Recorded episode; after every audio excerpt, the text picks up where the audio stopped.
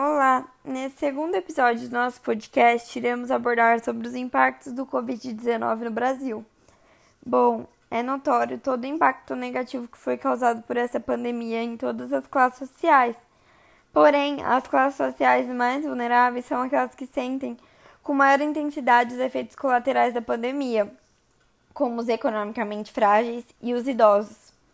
É importante também falar que os vínculos de trabalho nessa pandemia foram classificados de uma nova maneira e se dividem em alta instabilidade, média instabilidade e baixa instabilidade. Os trabalhadores de alta instabilidade são aqueles trabalhadores informais. Já os de média são aqueles empregados domésticos de carteira assinada, os que trabalham por conta própria e trabalhadores de pequenos estabelecimentos.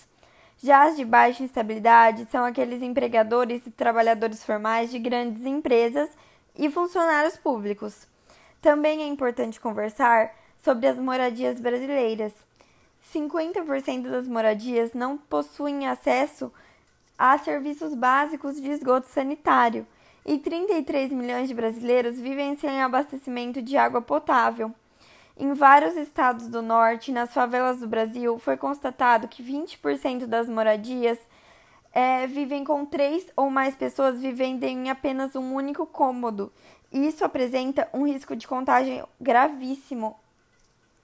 Também evidenciamos a situação da vulnerabilidade dos indígenas no país. Segundo o CESAI, que é a Secretaria Especial de Saúde Indígena, o número de infectados chegou a 760 casos e 35 mortes. E também é, os indígenas apresentam uma grande dificuldade para o gerenciamento do auxílio emergencial. Também o preço desenfreado dos alimentos ao redor da aldeia foi algo constatado. E é necessário que cobremos do governo ações que protejam os indígenas. Isso é muito importante. Das favelas à aldeia, os retratos da desigualdade expandem o desafio da prevenção do Covid-19, inclusivamente por simples medida, como a higienização das mãos, uso de álcool em gel, as máscaras e até mesmo a recomendação para não sair de casa, são condutas que diferem da realidade dessa população. Por se situarem à margem da sociedade, elas enfrentam constante desigualdade para conseguir acesso aos direitos básicos e se tornam assim ainda mais vulneráveis. Paralelo a isso, também temos os idosos, que é um principal grupo de risco dessa situação atual. A maioria dos idosos depende exclusivamente 80% do SUS, que vem enfrentando problemas desde antes da pandemia e agora, com todo esse caos, todos os problemas se agravaram. Os idosos são um grupo socialmente vulneráveis e são um grupo de risco da doença. Isso torna ainda eles mais frágeis. É, estudos mostram também que os impactos econômicos devido à pandemia foram maiores nos grupos dos idosos, porque 36% desses idosos que trabalham ainda ficaram sem seus rendimentos ou sofreram grande diminuição na renda.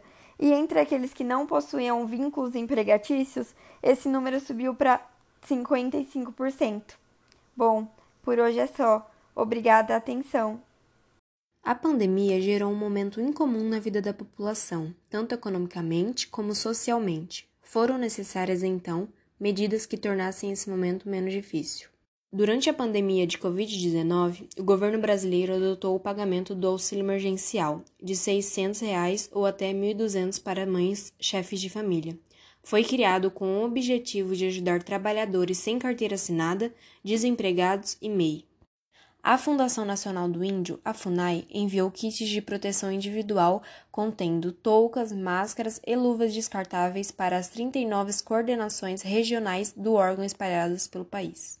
O objetivo é oferecer proteção aos servidores que estão em contato com os povos indígenas durante a pandemia do novo coronavírus, minimizando assim as possibilidades de contágio. Os itens devem ser utilizados pelos servidores no momento da entrega de cestas de alimentos a indígenas em situação de vulnerabilidade social.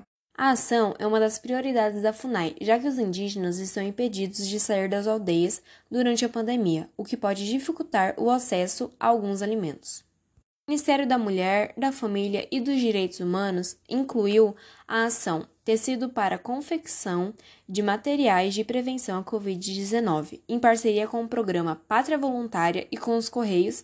A campanha da Secretaria Nacional da Política para as Mulheres consiste na disponibilização de tecidos para confecção de diversos materiais que serão distribuídos à população mais vulnerável durante a pandemia do novo coronavírus.